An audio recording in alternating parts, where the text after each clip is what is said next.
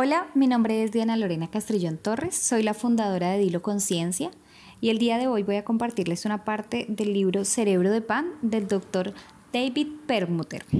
Y dice, más allá de las calorías, la grasa, las proteínas y los micronutrientes, en la actualidad sabemos que la comida es un modulador epigenético poderoso, es decir, puede modificar nuestro ADN para bien o para mal. Es un hecho que además de fungir como fuente de calorías, proteínas y grasas, los alimentos también regulan la expresión de muchos de nuestros genes y apenas estamos empezando a entender desde esta perspectiva las consecuencias dañinas del consumo de trigo. La mayoría de la gente cree que puede vivir como elija y que cuando surjan los problemas de salud acudirá al médico para obtener una solución rápida y en forma de una pastilla novedosa.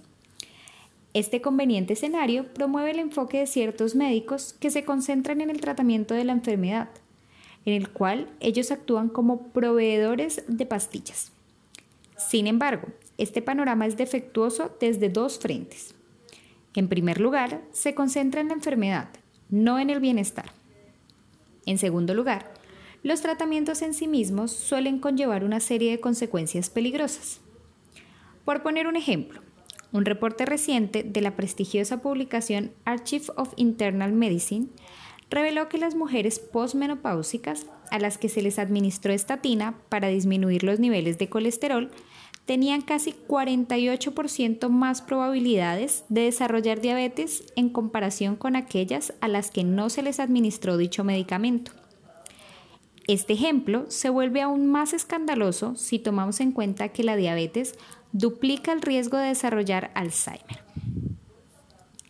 En la actualidad somos testigos de una conciencia cada vez mayor de los efectos que tiene el estilo de vida en la salud y en el riesgo de contraer o desarrollar enfermedades. Con frecuencia oímos hablar de la dieta del corazón saludable o de las recomendaciones para aumentar la fibra dietética como estrategia para reducir los riesgos de padecer cáncer de colon.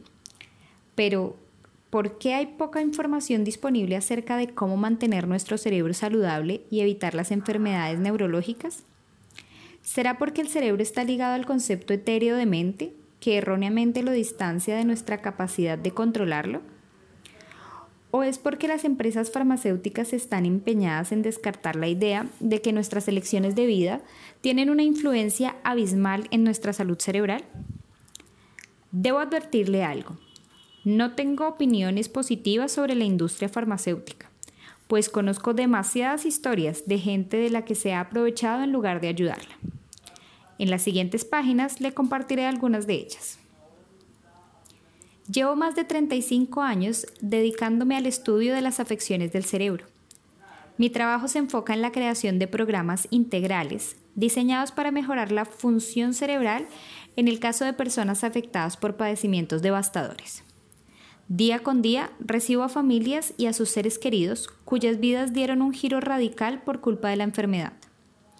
A mí eso me resulta desolador. Cada mañana, antes de empezar el día, visito a mi padre, de 96 años de edad, quien fuera neurocirujano excepcional, formado en la prestigiosa clínica Lyle. Hoy en día vive en una residencia para ancianos que se encuentra enfrente del estacionamiento de mi consultorio aunque a veces recuerda mi nombre y otras veces no, casi nunca olvida decirme que me asegure de visitar a cada uno de sus pacientes. Sobra decir que mi padre se jubiló hace más de 25 años. La información que revelaré aquí no solo le quitará el aliento, sino que es contundente e innegable. Cambiará su forma de comer de inmediato y se verá a sí mismo bajo un reflector completamente distinto. Es posible que se esté preguntando si el daño ya está hecho. Sí condenó a su cerebro después de tantos años de comer esas dos tortas. No se preocupe, mi principal intención es que este libro lo empodere y lo equipe con un control remoto para que su cerebro en el futuro se trate de lo que hará de aquí en adelante. Bueno, quería compartirles esa parte por dos razones. La primera es porque me parece muy interesante esa pregunta que él se plantea donde a veces pensamos que el cerebro es, es más mente que un órgano como tal. Y, y, si nos ponemos a pensar detalladamente, pues el cerebro es el motor de nuestro cuerpo. Si nuestro cerebro está bien, todo nuestro sistema va a funcionar también de manera adecuada. Él es, el ordenador, esa CPU gigante que, que controla todo lo que está de ahí para abajo.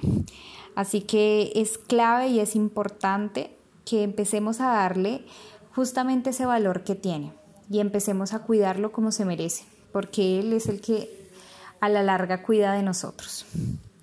Y por otra parte, porque me parece importante que, no entremos en esa, en esa onda de, bueno, pues ya lo hecho, hecho está, ya no hay nada que hacer, ya me condené, pues ya, ah, esperar ya y, que sea lo que Dios quiera y, ya que dentro de un tiempo pues entonces me den un medicamento para, para remediar lo que ya hice y entonces sigo tomando las mismas malas decisiones. No, siempre es un buen momento para empezar y si en este momento esta información está llegando a ti, es porque de manera consciente o inconsciente la estabas buscando o la necesitabas. Así que es momento de empezar a hacer esos cambios, de buscar los, nuevos hábitos saludables, de empezar a tomar más agua, de empezar a consumir más productos de origen vegetal, eh, empezar a hacer esos pequeños cambios que pueden significar grandes consecuencias en el futuro para nosotros, para nuestra salud, para nuestro cerebro, para nuestro planeta, para nuestra familia. Así que espero que empecemos a hacer ese cambio de switch y podamos evolucionar todos juntos en este proceso. Eso era lo que quería compartirles el día de hoy. Espero que tengan ustedes un maravilloso día.